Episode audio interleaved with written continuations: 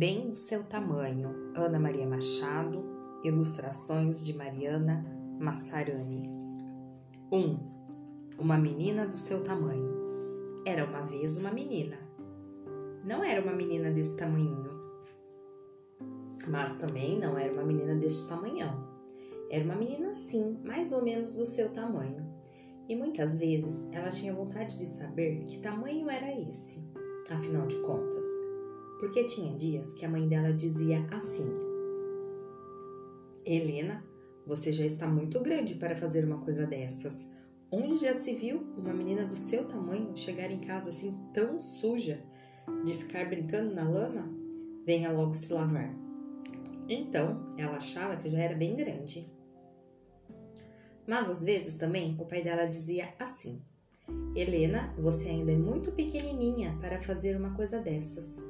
Onde já se viu uma menina do seu tamanho ficar brincando num galho de árvore tão alto assim? Desça já daí, senão você pode cair. Aí Helena achava que ela era mesmo uma bebezinha que não podia fazer nada sozinha. E era assim sempre. Na hora de ir ajudar no trabalho da roça, ela já era bem grande.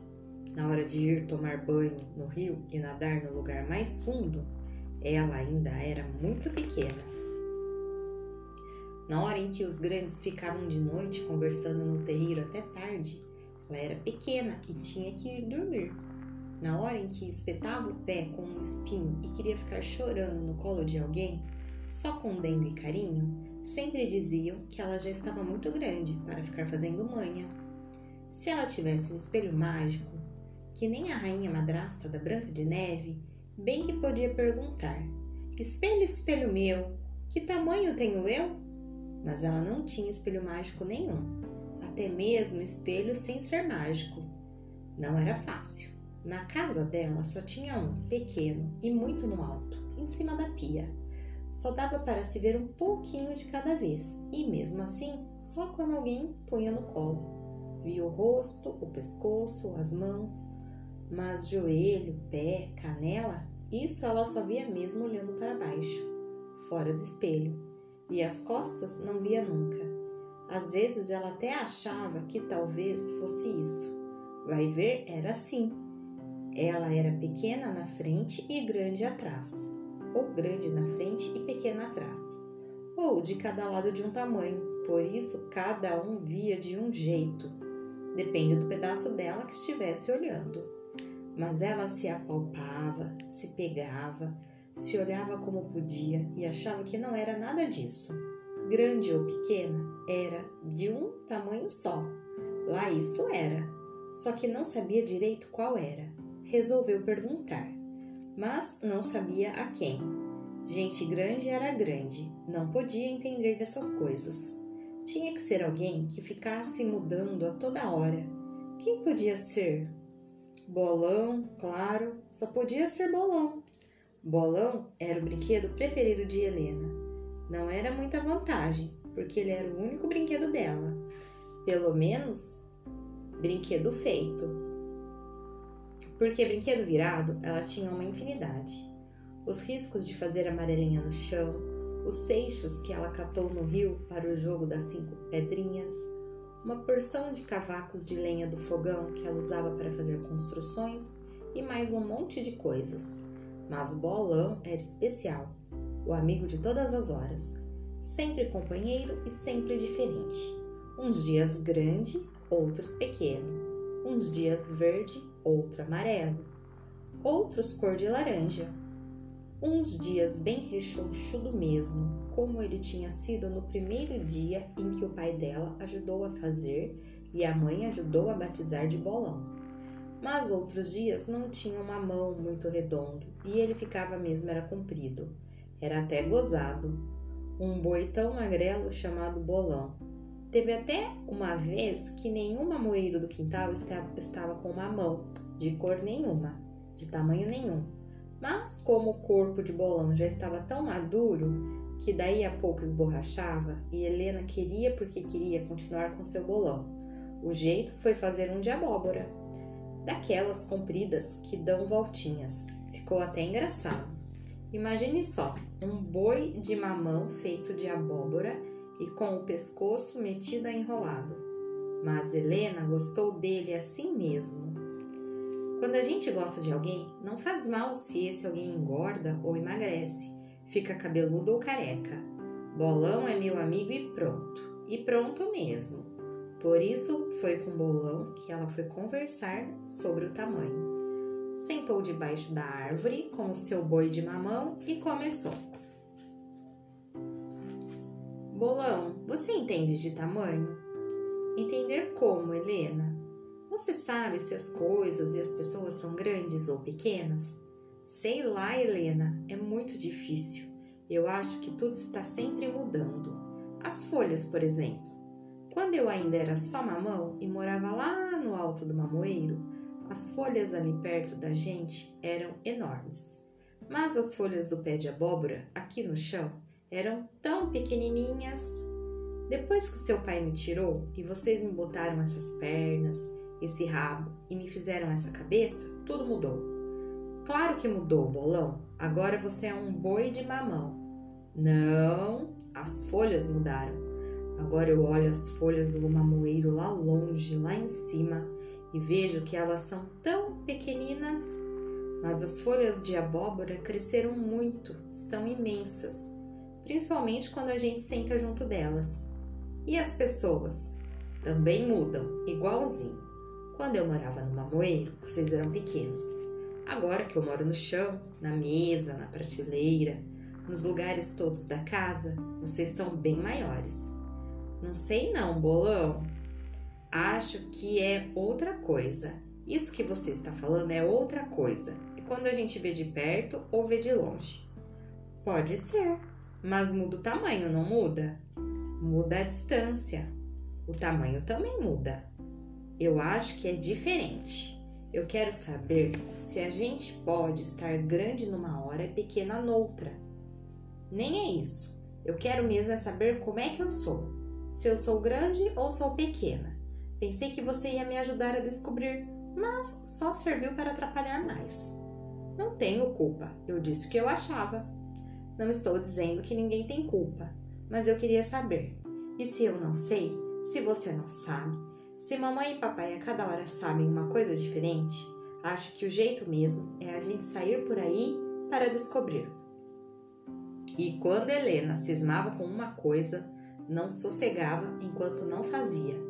Por isso, de noite avisou aos pais: Olhem, amanhã eu e o Bolão vamos viajar. Vocês podiam nos ajudar? Ajudar em quê? Bom, Bolão precisa de um corpo novo, bem verdinho e duro para aguentar a viagem. A gente ainda não sabe quanto tempo vai demorar. E você? Eu quero ir com meu vestido de bolso para caber coisas. E quero o samburá do papai emprestado para levar merenda. O pai achou graça e disse: Está bem, pode levar. Mas a mãe disse: O vestido eu lavei hoje, acabei de tirar do varal, ainda falta passar. Então você passa, mãe? Você não quer merenda? Posso preparar um bolo de aipim para você levar, mas não posso passar roupa e fazer bolo ao mesmo tempo. Você bem que podia ajudar, afinal já está bem grandinha e pode passar o seu vestido. E quando Helena já tinha pegado o ferro de passar roupa, um daqueles ferros que se usam onde não, não, onde não tem eletricidade, e ia até o fogão de lenha catar umas brasas para botar dentro do ferro e ele ficar bem quente, o seu pai se meteu no meio. Nada disso, você é muito pequena para mexer em fogo. Ah, é? Sou bem grandinha e sou pequena. Isso mesmo, espere que sua mãe passa o vestido para você. Ela não pode, está cuidando da minha merenda. Então, espere um pouco. Mas, pai, você não acha que mamãe vai ficar muito cansada? Já trabalhou o dia inteiro, ainda vai fazer um bolo e no fim ainda precisa passar um vestido. Não posso fazer nada, isso é serviço de mulher. Helena foi para um canto resmungando. O pai perguntou: O que é que você está dizendo? Estou falando com o meu boi de mamão. Estou explicando a ele que serviço de homem dentro de casa é ficar sem fazer nada enquanto a mulher faz tudo. E estou explicando a ele que é porque o homem é forte. O pai olhou para ela com um jeito esquisito e disse: Não entendi nada. Helena olhou para ele ainda mais esquisita e disse: Também não entendo, mas é assim todo dia. O pai resolveu explicar. É que o homem sai de casa, trabalha o dia todo, fica cansado, traz as coisas para dentro de casa, comida, roupa. Mulher também. A mãe ajuda a plantar feijão na roça, traz água do poço para dentro de casa, traz roupa lavada da beira do rio dentro da bacia e agora está fazendo bolo enquanto você está aí, enrolando seu cigarro de palha. Você está querendo o quê? Que eu vá passar roupa? Não faltava mais nada. Se você é forte demais e não aguenta, não precisa ir. Não faz mal. Eu vou mesmo de roupa amassada. Ela estica no corpo. Menina, você já está muito grande para se meter a engraçadinha e responder aos mais velhos. Desde quando uma criança desse tamanhinho pode ficar discutindo assim com essas ideias? Pronto, olha aí. De uma vez só, ele disse que ela era grande e pequena. Tinha mesmo que sair daquela casa e ir descobrir as coisas do mundo. Ali só ficava fazendo confusão.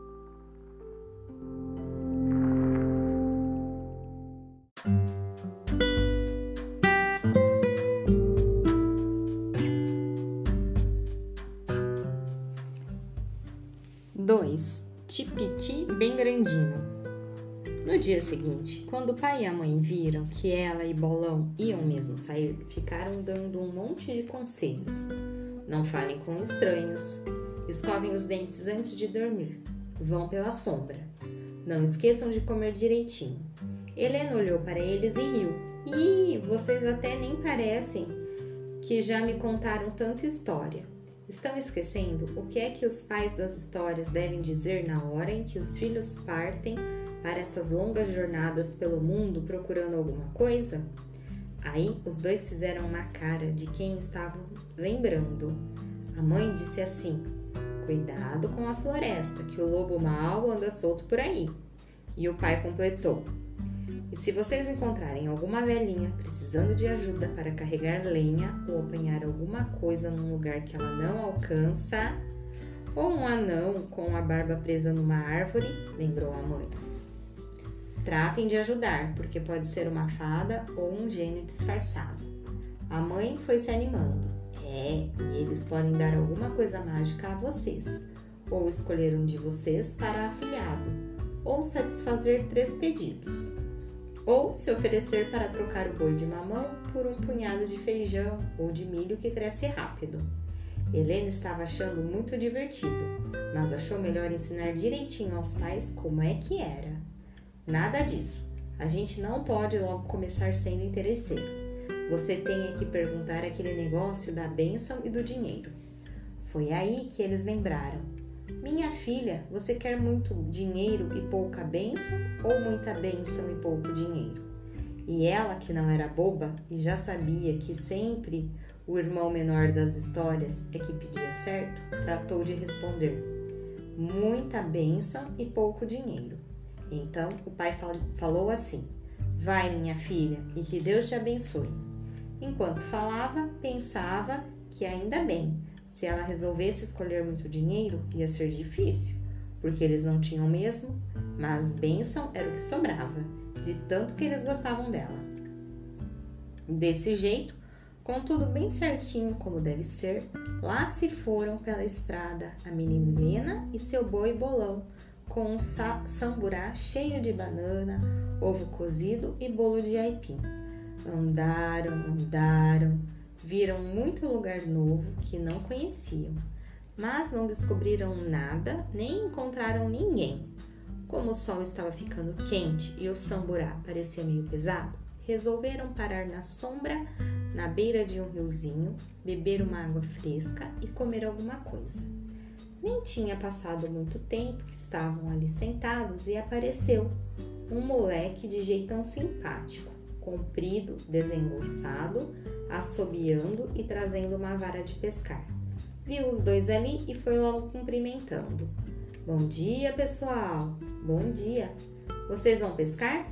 Não, estamos só descansando um pouco. Estamos fazendo uma viagem, sabe? O garoto se animou todo. Uma viagem? E foi perguntando: Para onde? De onde? Há quanto tempo? É muito longe? Vocês estão sozinhos? Helena achou tanta graça naquela perguntação que nem conseguiu responder. Ficou dando risada e dando tempo para mais pergunta. Como é que você se chama? Eu sou Helena e este aqui é o Bolão, meu boi de mamão. Estamos andando juntos desde manhãzinha. E você? Eu não. Aí foi a vez de Bolão achar graça. Claro que não. O menino tratou de explicar. Eu moro aqui pertinho, no meio de uma roça de mandioca, logo ali, depois da curva. E qual o seu nome? Tipiti. Tipiti? estranhou Helena. Lá onde eu moro, Tipiti não é nome de gente, é nome de coisa. De um cesto comprido que tem na casa da farinha. A gente bota a massa de mandioca dentro dele e ele tem umas alças, uma em cada ponta. É isso mesmo, concordou Tipiti. E aí? Bom, Aí a gente prende a alça de cima lá no alto e vai botando umas pedras para pesar na alça de baixo. Aqui é igualzinho. Ali adiante tem uma casa de farinha e é a mesma coisa. Então, por que é que você se chama Tipiti? Pense um pouco. O que é que acontece com o tipiti quando a gente vai pendurando cada vez mais pedras? Vai saindo toda a água da mandioca que estava ali na massa, cai tudo dentro do coxo e a massa fica sequinha, tipiti rio. Isso é o que acontece com a massa. Mas o que é que acontece com o tipiti? Ele vai esticando, ficando cada vez mais fininho, comprido. Pois é isso mesmo. Antes eu era menor e mais gorduchinho. De uns tempos pra cá, dei para crescer e ficar comprido e magrelo. Aí começaram a me chamar de Tipiti e eu achei engraçado. Meu nome mesmo de verdade é Jorge, mas Jorge tem muito por aí. Tipiti sou só eu, quer dizer, Tipiti gente. Enquanto conversavam, Tipiti tinha preparado as iscas. Quando já estava tudo pronto, ele disse: Agora todo mundo tem que ficar quieto para não assustar os peixes. Depois eu levo vocês lá em casa. Mas nem precisava recomendar muito para Helena ficar quieta. Ela já estava bem sossegadinha pensando. Em quê? No tamanho de Tipiti, ora. Ele era maior do que ela, mas ainda não era do tamanho de gente grande. Mas para um menino era mesmo comprido. E ele tinha dito que antes era menor e mais gordo Será que é isso que acontece com o tamanho da gente? Será que gente vai espichando feito tipiti na casa de farinha? Mas, se for assim, não fica sempre mais comprido.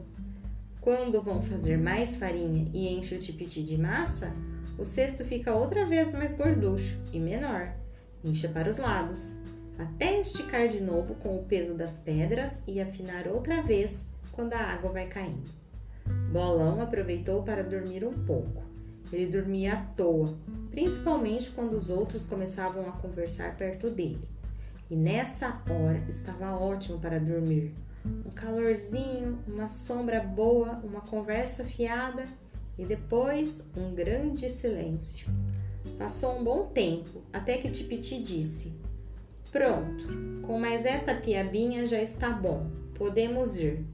Viu que bom pescador eu sou? Para falar a verdade, foi só aí que Helena reparou na sorte do seu novo amigo na pescaria. É mesmo? Você sempre pesca tanto assim? Muitas vezes, mas quando estou sozinho. Com gente junto foi a primeira vez. Ainda bem que você não é faladeira. Sou sim, mas é que eu estava pensando. Então agora pode ir falando.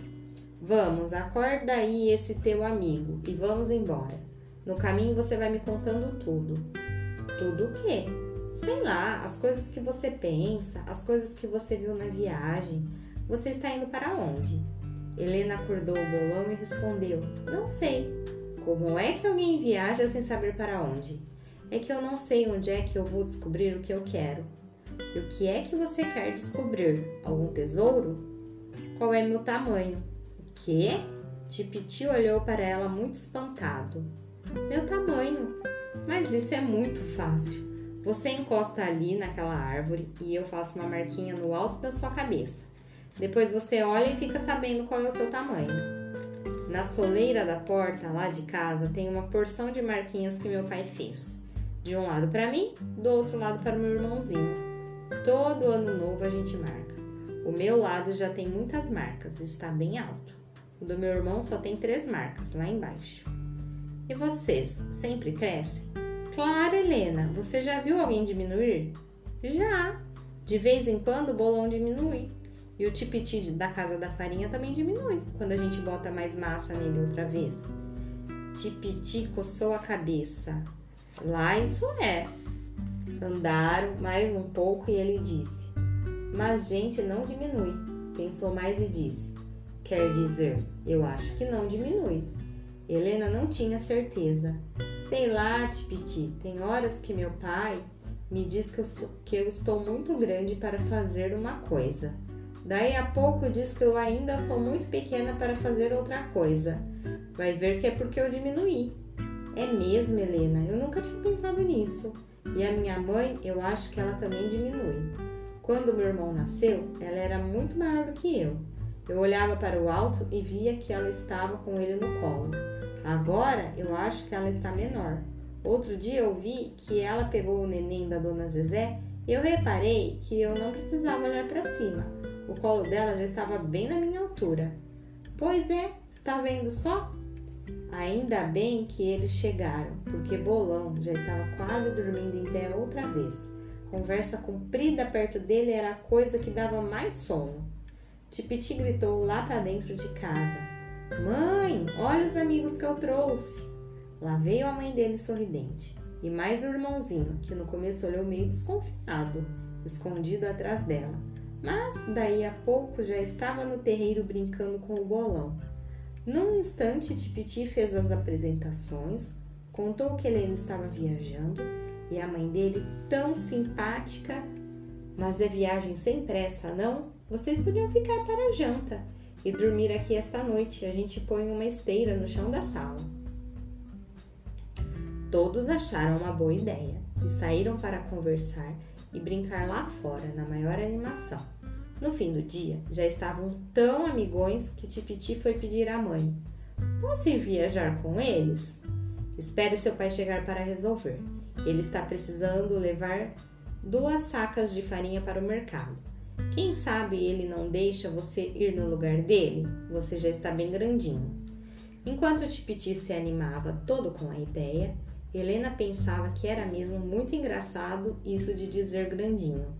Alguém diz pequenão? Como é que se pode ser grande e inho ao mesmo tempo? Inho não é só para coisas pequeninas? É, ainda tinha muita coisa para aprender nessa história de tamanho.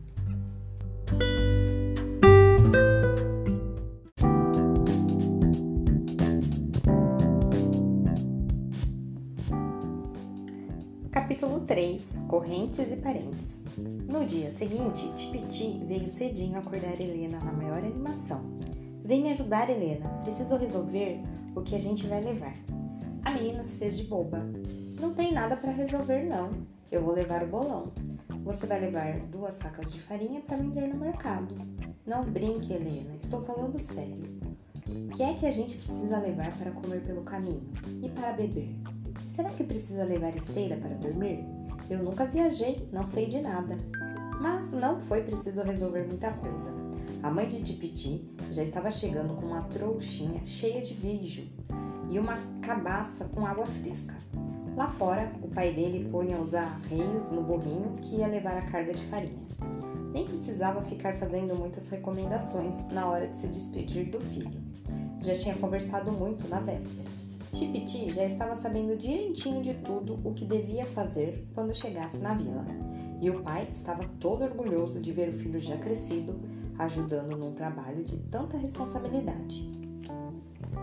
Depois das despedidas, lá se foram, Tipiti e Helena na frente, conversando, Bolão e o burrinho atrás, acompanhando.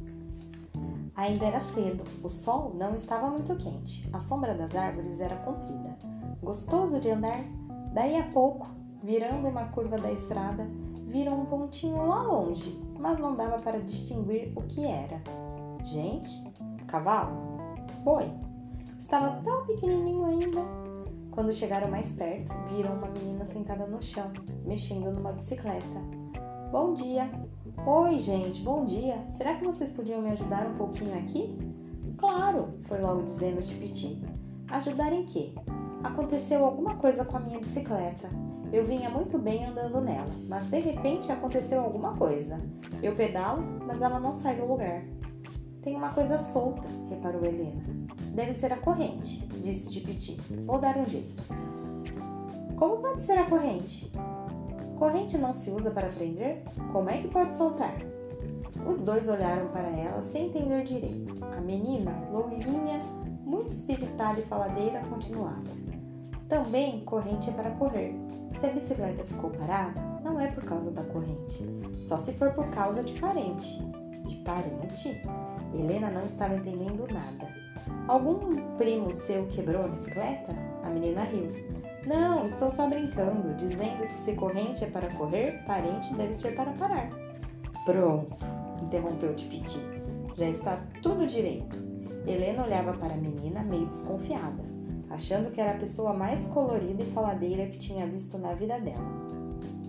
Falando coisas esquisitas que ninguém entendia, e com aquele cabelo amarelo, aqueles olhos azuis, aquelas bochechas cor-de-rosa e aquele vestido vermelho. Helena ficava até meio atordoada, mas Tipiti já estava batendo papo. Eu me chamo Tipiti e esta aqui é Helena. Aquele ali ao lado do burrico é o bolão. E você, como é seu nome? Flávia. E o que é que você está fazendo? Nada muito especial, não. Quer dizer, saí por aí para ver as coisas. Estou inventando moda, como minha mãe gosta de dizer. Sou uma inventadeira de moda. E o que é que você inventa? muita coisa. Quer dizer, inventar mesmo eu não invento nada, eu descubro coisas que já existem e ninguém viu ainda, ou pouca gente viu. E você vê mais do que os outros? Quis saber Tipiti. Não sei, só sei que eu vejo em curva e tem gente que não vê. Aí Helena achou que era demais e perguntou: Ah, é? E o que é que você está vendo depois daquela curva ali? Flávia respondeu com a cara mais inocente o resto do caminho. Ah, isso não precisava ver para saber. Qualquer um sabe, foi logo dizendo Helena. Pois é, mas eu só disse porque você perguntou. E se você perguntou, é porque você queria saber. Então, é porque não sabia. Helena ficou olhando para ela, sem saber se achava graça ou se ficava zangada. Será que a menina toda colorida estava implicando com ela? Mas Tipiti já continuava. Estou vendo que você vê como todo mundo. Esse negócio de enxergar nas curvas é para qualquer um. É só querer, mas você às vezes fala meio diferente. Não, senhor, falo com a boca, a língua e os dentes, como todo mundo. Não é isso, são as coisas que você diz. Feita aquela história de corrente, parente. Helena ficou contente de Tipiti ter falado nisso. Ela também tinha achado esquisito. Flávia explicou. Ah, isso é justamente uma das modas que eu invento. Inventar que as palavras são brinquedos, que a gente pode pegar, revirar, olhar de um lado ou de outro, ver se uma cabe dentro da outra, essas coisas. Sei lá, ver que cara e vela cabem dentro de caravela, ou que dentro de brincadeira tem brinca cadeira, e pode até ter uma cadeira de brin. Por que você faz isso? Acho que é porque é divertido, só isso. Eu tenho muito brinquedo de verdade, sabe? Brinquedo que pai e mãe dão, que avô e avó compram, que tio e tia trazem de presente. Alguns são brinquedos já prontos, que a gente não pode fazer nada com eles. É só dar corda e ficar olhando. Com outros, a gente inventa coisas para fazer, são os melhores. E outros, quando a gente está com vontade, nem precisa de nada para começar, é só inventar. Palavra é assim, eu acho engraçado. Aí Helena foi começando a gostar de Flávia, começando a entender o que ela queria dizer com aquelas esquisitices e tratou de apresentar a ela seu brinquedo preferido. Flávia, quero que você conheça meu melhor brinquedo, meu grande amigo Bolão, o boi de mamão. Mas quando elas olharam, Bolão estava dormindo em pé. Para ele, aquela conversa era demais. Helena se desculpou. Ele sempre fica com sono quando a gente começa a conversar muito. Flávia explicou. É assim mesmo, por isso é que se diz que isso é conversa mole para boi dormir. Helena foi reparando que Flávia sabia mesmo das coisas e convidou. Você não quer vir viajar conosco? Pode ser. Onde é que vocês vão? Vamos até a vila, aonde vai ter o mercado. E Tipiti, todo orgulhoso, foi explicando: Estou levando estas duas sacas de farinha para vender. E você? quis saber Flávia, olhando para Helena. Eu não vou vender nada, não. Eu estou só querendo descobrir alguma coisa. Ah, então eu vou. Se a gente não descobrir, a gente inventa. Mas o, é que, mas o que é que você quer descobrir? E enquanto Helena e Tipiti explicavam a Flávia tudo o que eles queriam saber sobre o tamanho, iam continuando a andar. Estavam meio cansados. Helena montou no bolão, Tipiti se ajeitou no lombo do burrico, entre as sacas de farinha, e Flávia foi pedalando sua bicicleta.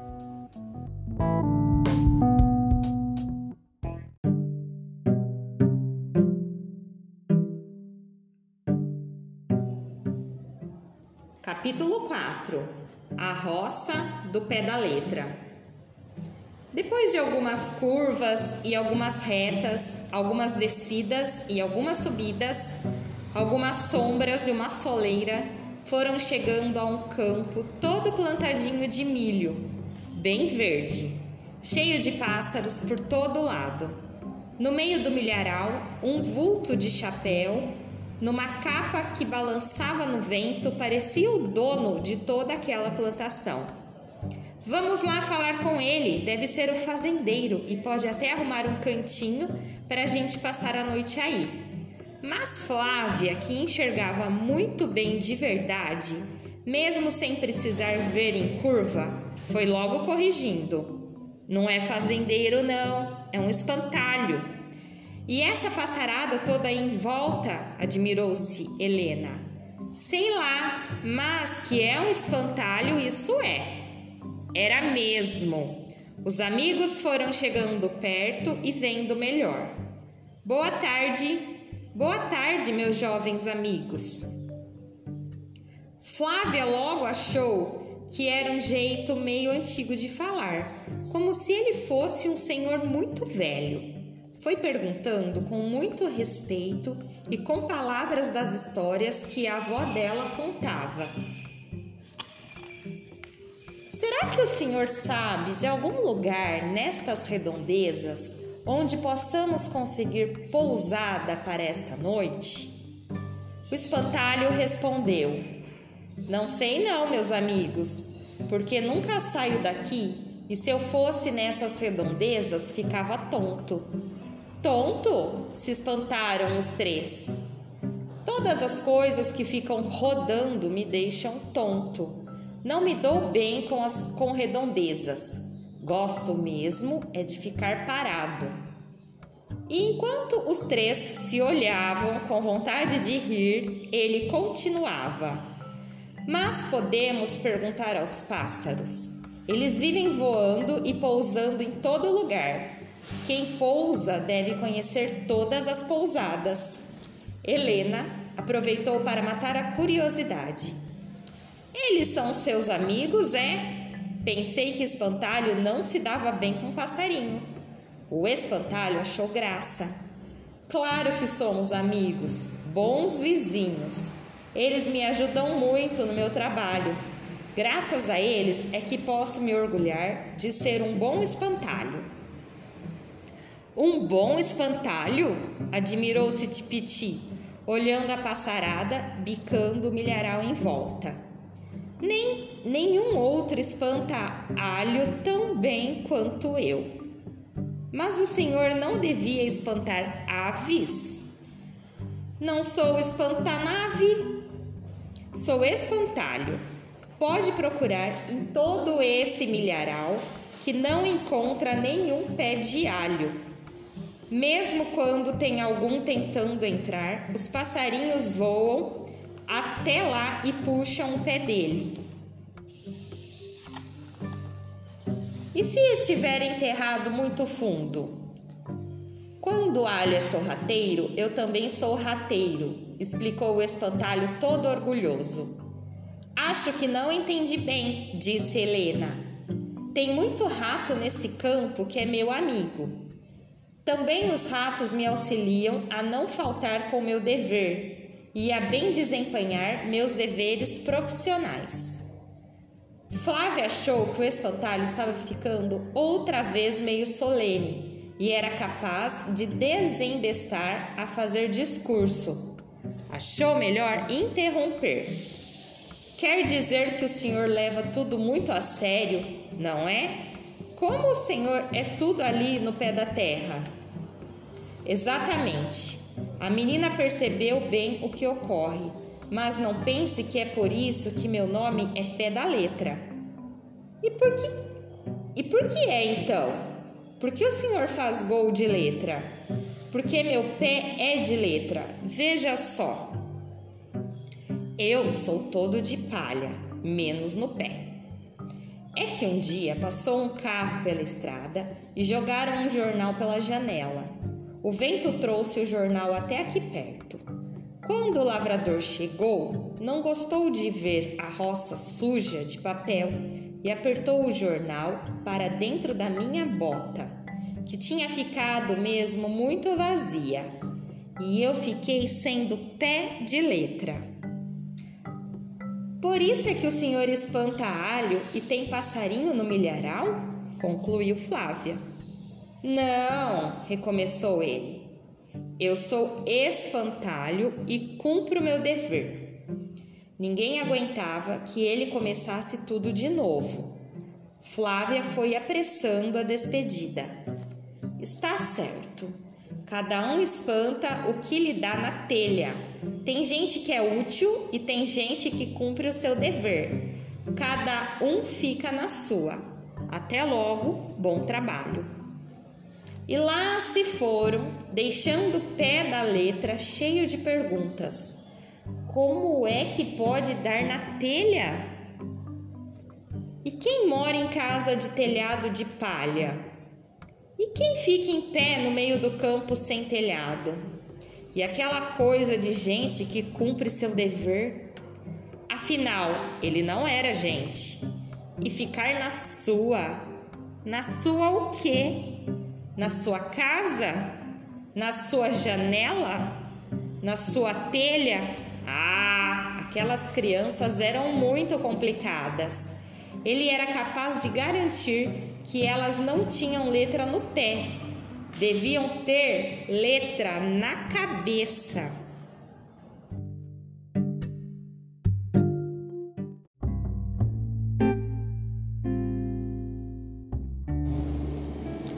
Cinco. Descansar. Flávio em sua bicicleta, Tipiti em seu burrico e Helena em seu boi de mamão acabaram de atravessar o milharal. Voltaram para a estrada e andaram por mais algum tempo. Depois resolveram parar. Pegaram a comida que traziam e trataram de matar a fome.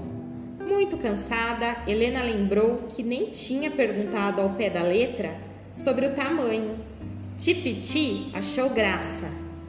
Não ia adiantar nada. Ele ia na certa dar aquelas explicações dele que não explicam nada. Não soube nem dizer onde é que nós podemos dormir esta noite, lembrou Flávia. Se não chover, eu dou um jeito, garantiu Tipiti. Então trate de ir dando esse jeito. Não tem nenhuma nuvem no céu, mas daqui a pouco começa a ter estrela. Tipiti foi mostrando a ela o que ele tinha aprendido com o pai dele. Pegou duas palmas de coqueiro, pôs uma em cima da outra com uma um cabo para cada lado, uma para lá, outra para cá, e começou a trançar as tirinhas de cada folha. No fim de algum tempo, tinha tecido uma espécie de rede. As meninas ficaram encantadas. Que maravilha, Tipiti! Como é que você teve uma ideia dessas? Os índios fazem isso quando saem para caçar. Andam o dia inteiro e na hora de dormir fazem uma rede. Agora a gente precisa arranjar uma embira para amarrar cada punho. Flávia se espantou. Por que é que vamos ter que nos amarrar para dormir? Foi a vez de Helena e Tipiti rirem dela. Você está até parecendo o pé da letra. Isso mesmo, ninguém vai amarrar o punho da gente. Nós é que vamos amarrar o punho da rede. E rede tem punho? Claro, menininha da cidade. Esse pedaço de cima da rede, onde ela fica pendurada, chama punho. E vamos cuidar logo de arrumar uns pedaços de embira e mais umas palmas de coqueiro para fazer outra rede antes que escureça. Depois a gente até te conta das varandas da rede. Varandas! Ah, essa não! Não vá me dizer que rede também tem porta, janela, isso tudo? Não, só tem varanda. Mas as nossas não vão ter. Varanda de rede é para enfeitar. Não dá tempo de fazer agora. E enquanto procuravam cipó e tiravam mais duas folhas da palmeira, Flávia continuava meio espantada. Que história é essa de rede ter varanda? Já vi armar rede em varanda, mas aí a varanda é que tem rede. Helena explicou: varanda é aquela franja que fica pendurada para fora da rede e serve para ajudar a gente a se enrolar nela. Tipiti está brincando com você. Ah, então quer dizer que não sou só eu.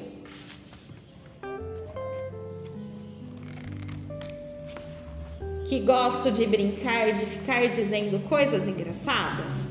Outro dia lá em casa foi igualzinho. Todo mundo ri de mim quando eu fico remexendo com as palavras, mas num instante aprendem a fazer o mesmo. Foi bem assim no dia dos meus milagres. Sem parar de trançar, Tipiti repetiu: Dos seus milagres? E você lá é santa? Nada disso. É que às vezes, de tanto ficar revirando palavras para cá e para lá, eu me confundo com o jeitão delas mesmos. Foi isso que aconteceu num dia em que levei um tombo e ficou todo mundo dizendo que não tinha sido nada já ia passar. Não estava doendo. Essas bobajadas que as pessoas que não estão sentindo dor têm a mania de dizer quando a gente se machuca. E aí você fez um milagre? Não. Aí eu fiquei tão furiosa que confundi tudo e gritei que estava doendo sim. Estava doendo tanto que meus olhos estavam cheios de milagres e os milagres já estavam até escorrendo pelo rosto. Era lágrima. Pois é, mas eu estava dizendo era milagre. A sorte foi que antes que todo mundo começasse a rir de mim, o meu irmão continuou brincando de dizer milagre, mil lágrimas, e me deixaram em paz. Tipiti quis saber: Como é seu irmão? É um amigão, pena que ele não veio. Helena logo tratou de perguntar sobre o, o tamanho dele. Ele é menor ou maior que você? É menor, mas de verdade ele é maior. Pronto. Para que para que é que ela foi dizer isso? Helena ficou acesa. Está vendo só? Pode ser menor de mentira e maior de verdade. Pode mudar, não pode? Explica, explica, Flávia. Como é que a gente pode ser igual ao bolão? Que às vezes é maior, às vezes é menor. Seu irmão é gente ou é irmão de mamão? Espera aí, Helena, não misture as coisas. Ele é gente, claro. Gente tem irmão gente. E ele nasceu depois de mim. Então ele é meu irmão menor. Tem até uns dias no ano que eu acho que eu e ele temos a mesma idade. quando já passou o aniversário dele e ainda não chegou o meu, mas é só uns dias. Então ele não é maior, ele é menor que você, ou então é igual. Mas é que ele cresceu mais que eu e me passou. Então, de verdade, ele é mais alto do que eu, é maior. Mas é mais moço do que eu, então é menor. A esta altura da conversa, as redes já estavam prontas. Tipiti lembrou que era bom recolher uns gravetos para fazer uma fogueirinha. As meninas ficaram tratando disso enquanto ele cuidou de uma pescaria. E Helena ainda descobriu boas frutinhas no mato. Quando anoiteceu, eles fizeram peixe, comeram com beijo e ainda tiver, tiveram pitanga e araçá para sobremesa. Depois deitaram muito cansados.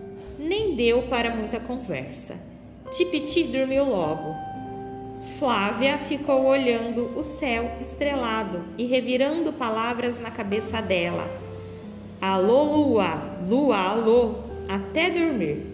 E Helena ainda revirou umas ideias, sempre pensando no tamanho, mas não conseguiu saber muita coisa de menor nem maior, porque para ela, naquela hora, maior do que tudo era o sono.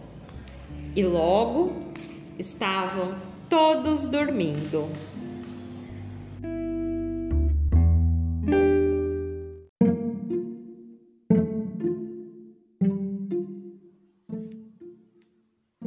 Capítulo 6 Festa de sinos e realejo. No dia seguinte, o primeiro a acordar foi Boló. Sem conversa mole, o boi não dormia muito, tinha o sono meio leve e estava escutando muito longe alguém chamando o seu nome: Bolão, Bolão, Bolão. Mas não era voz de gente que estava chamando, nem voz de bicho. Nessas horas ele ficava logo meio assustado. E quando se assustava, ficava pequenininho de medo. Resolveu pular para o colo de Helena, mesmo que acordasse a menina. Mas, quando chegou junto da rede, ela estava levantando a cabeça e perguntando: Quem é que está me chamando? E Bolão, todo encolhido, foi dizendo: Eu ia chamar, mas ainda não tinha chamado. Só que Helena estava ouvindo muito bem. Helena, Helena, Helena. E não era voz de gente, nem de bicho. Aí, de repente, ouviram Tipiti perguntar: Quem é? Quem é? Como? Ninguém falou nada. Mas eu ouvi: Tipiti, Tipiti, Tipiti. Eu só ouço bolão, bolão, garantiu o boi. E eu acho que é Helena, Helena, disse a menina. Flávia, que estava acordando, prestou atenção e disse: No começo também achei que tinha alguém me chamando, muito longe. Flavinha, Flavinha. Depois é que vi que não é nada disso. Vocês repararam no jeitão do chamado? Não é um jeito comprido de chamar, é bem curtinho, não é? Bolão! Nem Helena! é parecido com blom, blim, blim. É mesmo? Que será? Eu acho que é um sino. Isso mesmo, muitos sinos. Um que fala grosso, disse o bolão, assim, blom, blom. Eu pensei que estava me chamando. Tem um que é fininho e bate rápido, até parece tipiti, tipiti, riu o menino. E tem um mais ou menos me chamando Elaine, Elaine, Elaine, confirmou Helena. Vamos lá ver o que é? propôs Flávia. Ué, você não enxerga em curva? lembrou Tipiti. Nem precisa ir lá para ver. Pode ir enxergando pelas curvas e ir logo dizendo o que é. É uma festa, disse Flávia, cheia de sinos e de gente. Quem gostar de festa, que me acompanhe, que, eu, que lá eu vou. E saiu pedalando a bicicleta, aproveitando para tocar sua campainha. Trim, trim. Os outros foram atrás, quase a galope, sacudindo os sininhos do pescoço de burrico e bolão. Blom, blom, blom, blom. Era mesmo uma festa. A vila estava ali bem perto. O mercado, a igreja, a pracinha, com um coreto onde a banda se preparava para tocar. Uma porção de barraquinhas com gente vendendo coisas, os sinos tocando, bandeirolas penduradas nos fios que iam de uma árvore a outra, vendedores de cataventos, um pipoqueiro tinha até um realejo com periquito entregando papelzinho com a sorte das pessoas. Uma animação enorme. Tipiti foi entregar numa barraca a farinha que o pai tinha mandado para vender. Flávia encostou a bicicleta numa árvore e saíram todos andando pelo meio da praça, prestando atenção em tudo. Que música é essa? Sei lá, é daquela caixa colorida, com um pé só que aquele homem ali está carregando. Vamos olhar de perto, propôs Flávia. Tem um periquito também. Era um realejo. Eles ouviram a música, viram o periquito escolher com o bico um pedacinho de papel dobrado para cada uma. Para que isso? É a sorte de vocês, explicou o homem. Está escrita neste papel. Flávia desdobrou o dela, que dizia assim: Quem não sabe ter coragem fica sempre pelo chão. Se você levar um susto, cresça e não corra não. E o da Helena tinha outros versinhos. Se eu fosse um retratista, tirava um retrato seu, para poder todo dia ver quanto você cresceu. As duas acharam muita graça e foram procurar Tipiti para que ele também viesse tirar a sorte. Mostraram a ele os papeizinhos e ele perguntou: mas como é que é isso de sorte? Que é que isso quer dizer? Sei lá, é só uma brincadeira. Não quer dizer nada mesmo, disse Flávia. É só divertido. O homem do realejo disse que na hora que for preciso, a gente vai entender. Tipiti pediu. Leia para mim outra vez. Flávia leu. Ele reparou. Gozado. Nós saímos procurando o tamanho e agora encontramos um homem da sorte que fala no tamanho. Só que eu não entendo nada. Fala no tamanho? perguntou Helena. Como? É, a sorte de vocês duas falam em crescer, mas não explicam o tamanho da gente. Eles vinham muito distraídos conversando pelo meio da praça, quando ouviram o berro de Bolão e quase gritaram também na hora em que descobriram por que Bolão estava berrando. O coitado do boi de mamão estava assustado, tremendo tanto que mal conseguia falar e explicar. Mas, enquanto ele falava, os amigos olhavam na direção em que ele mostrava e viam que era exatamente aquilo.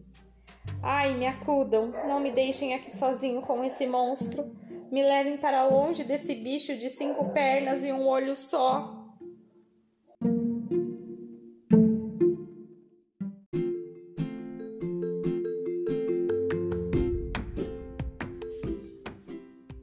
Capítulo 7 O monstro das cinco pernas. Era mesmo um bicho esquisitíssimo. Tinha duas pernas de gente e três pernas de pau tinha uma corcova preta que emendava com duas orelhas coloridas. Tinha uma cara quadrada. Tinha um olho bem brilhante na ponta do nariz. O melhor é a gente correr e se esconder até descobrir o que é isso, sugeriu Tipiti. Mas Flávia lembrou de sua sorte e repetiu em voz alta: Quem não sabe ter coragem fica sempre pelo chão. Se você levar um susto, cresça e não corra não. E completou: Acho que não vou correr. Quem me ajuda a ter coragem? Bolão foi se esconder atrás de uma árvore, onde o burrico já estava há muito tempo. Mas Helena e Tipiti resolveram ficar e se aproximar do monstro bem devagarinho. Quando chegaram mais perto, a corcova dele se mexeu e de dentro saiu a cara de um homem. Meu Deus! Ele tinha engolido alguém! exclamou Helena. O homem ficou olhando para eles. Acabou de sair de dentro da tal corcova preta que era de pano. Ao mesmo tempo, as duas orelhas esquisitas foram se encolhendo e viraram os braços do homem. E quando o homem andou, o monstro ficou com as três pernas de pau paradas, e eles viram que as duas pernas de gente tinham saído de lá. Quer dizer, era bem o que Flávia disse de repente. Gente, não é monstro nenhum, é só um homem e uma caixa esquisita com três pernas. Isso mesmo, disse Helena, e ele estava meio escondido dentro de um pano preto que sai da caixa. Tipiti ainda perguntou meio desconfiado: E aquele olho esquisito? Flávia lembrou do papelzinho do realejo. Quem não sabe ter coragem fica sempre pelo chão. Vamos descobrir. Como? Quis saber Tipiti. A gente pergunta ao homem, disse Helena. Eu estou achando é que esse olho parece um tubo com um vidro na ponta. Foram até junto do homem. Moço, por favor, o que é isso aí? Uma máquina fotográfica. Olha aqui do, la do lado dela. Eu pendurei uma porção de fotos que ela tirou. Ela tira fotos sozinha? Se espantou Flávia. E você já viu máquina fazer alguma coisa sozinha? Disse ele. Não, eu é que tiro as fotos. A máquina trabalha para mim. E o senhor, quem é? Quis saber Tipiti. Sou fotógrafo de jardim, retratista de praça, desses que o povo chama de lambi-lambi. E o que é que o senhor lambe? perguntou Flávia, enquanto se lembrava do pé da letra. Eu não lambo nada, respondeu ele meio zangado. Mas depois sorriu e continuou. Dizem que antigamente, no tempo do rei, quando apareceram os primeiros retratistas de jardim, eles tinham mesmo que lamber as chapas para a fotografia aparecer. Hoje não. A gente resolve tudo dentro do caixote da máquina, mesmo sem deixar entrar luz, com aquele pano preto protegendo. E quando precisa molhar, tem um balde d'água aqui fora. Os meninos não estavam entendendo muito bem os detalhes da explicação, mas nem precisava. Bastava saberem que não era monstro, era um fotógrafo. Helena lembrou dos versinhos do realejo. Se eu fosse um retratista, tirava um retrato seu. Mas antes de pedir um retrato, Tipiti já estava perguntando: E esse tubo de vidro aí na frente da caixa? É a lente por onde eu vejo o que vai ser fotografado. E esse nariz de sanfona atrás da lente? Até parece uma tromba. O lambi-lambi achou graça. É um fole que corre em cima desse trilhozinho aqui e faz a lente chegar mais perto ou mais longe. Vocês querem tirar um retrato? Aí vocês ficam vendo como é, guardam de lembrança desse dia de festa. E quando vocês forem grande, podem ver a cara que tinham quando eram pequenos com aquela história de gente grande e pequeno, Helena não aguentou e repetiu. Se eu fosse retratista, tirava um retrato seu, para poder todo dia ver quanto você cresceu. Ninguém prestou atenção. Já estavam todos se ajeitando para sair no retrato. Flávia tinha ido apanhar a bicicleta. Tipiti estava chamando o bolão e o burrico. O retratista ensinou como é que eles deviam se arrumar. Mandou ficar parado e disse assim: Olha aqui o passarinho! Eles não viram passarinho nenhum, mas o homem disse que estava bem e que daí a pouco dava para eles o retrato. Eles ficaram esperando, dando uma volta ali por perto. Helena pensou na sorte que o periquito tinha dado para ela. Será que era aquilo mesmo? Será que com um retrato ela ia poder todo dia saber qual era o tamanho dela? Nem aguentava esperar. Quando o retrato ficou pronto, todos foram olhar. Helena viu que ela e os amigos eram mais ou menos do mesmo tamanho. Viu que no retrato do burrico e a bicicleta eram muito maiores do que Bolão. Mas ela sabia muito bem que o boi de mamão podia ter o tamanho que ela quisesse na hora da brincadeira e nem ligou. Depois, ela reparou lá no fundo da fotografia tinha uma árvore pequenininha, muito menor do que eles todos, mas ela sabia que era uma árvore grande.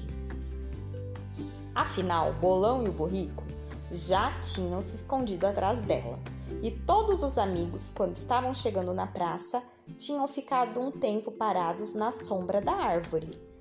Então é claro que a árvore era maior que eles. Como é que estava menor?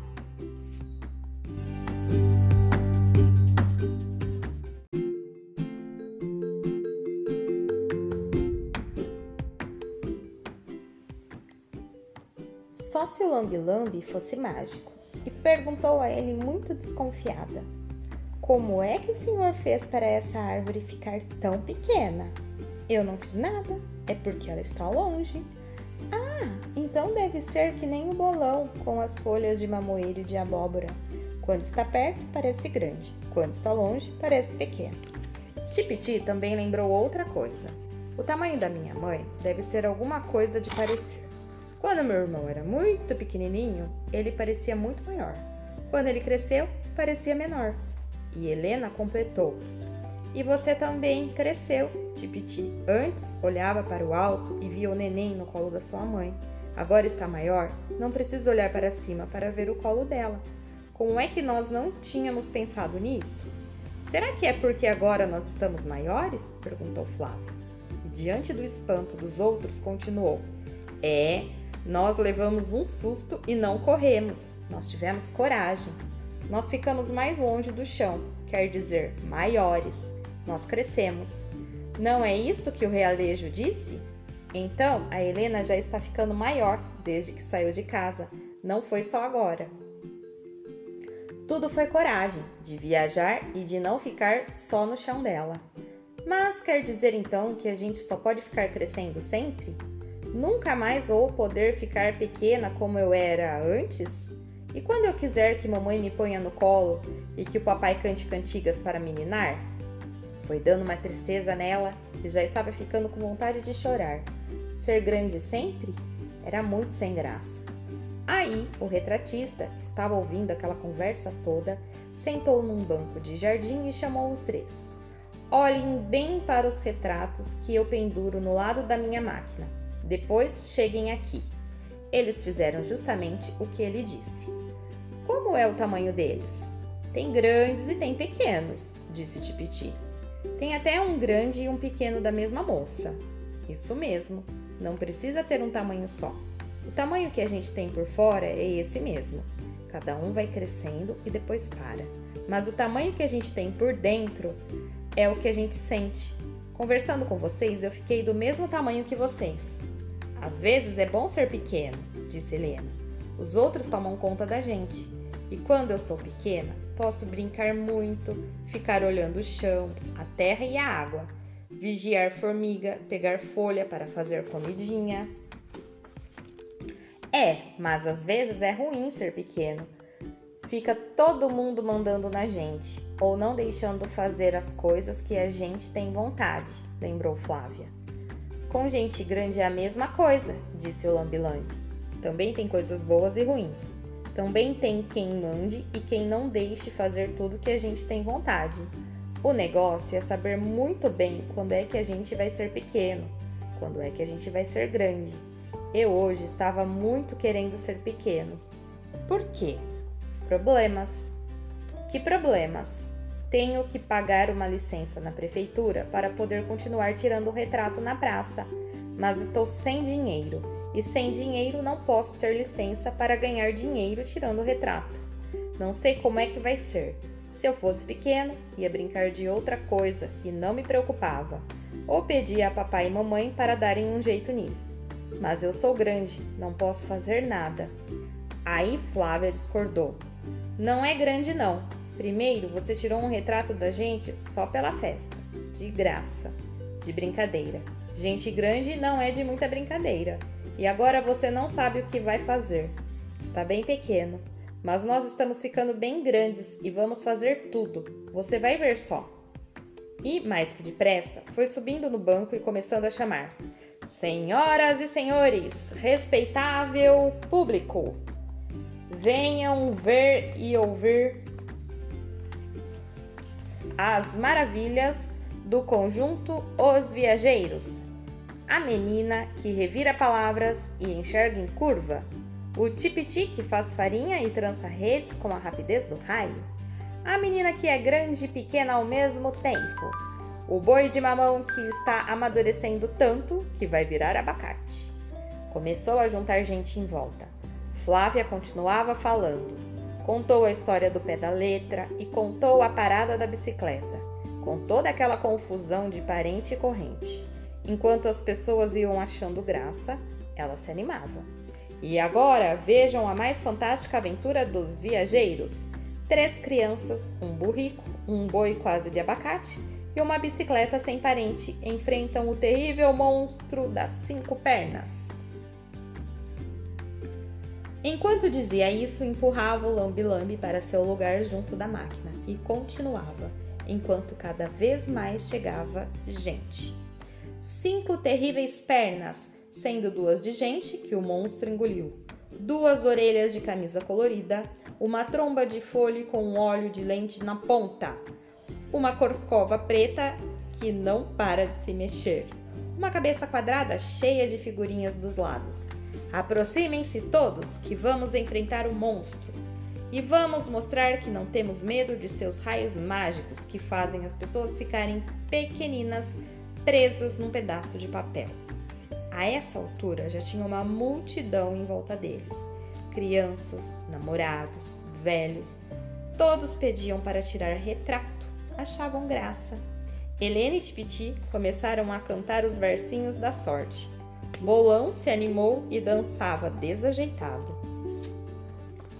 Algumas pessoas começaram a jogar moedas. Flávia juntou o dinheiro, deu para o lambi-lambi, que estava ocupadíssimo com tanto trabalho de repente. Todo aquele ajuntamento, toda aquela multidão rindo e se divertindo. Tudo ficava mesmo parecendo um circo, uma festa. Gente grande e gente pequena junto, rindo, brincando. E Helena ficou olhando e pensando naquilo tudo, lembrando de cada momento da viagem e de todas as descobertas com os amigos. Viu que nessa hora eles todos estavam grandes, fazendo alguma coisa para o lambi-lambi. Mas estavam também do tamanho de quem inventa coisas com faz de conta, um tamanho que até hoje Helena não sabe bem qual é e ao mesmo tempo, com cansaço e um pouco de sono, ela ia se sentindo bem pequenininha, vontade de dormir na rede, no colo da mãe, ouvindo cantigas e histórias, saudade do abraço do pai. Queria ir para casa.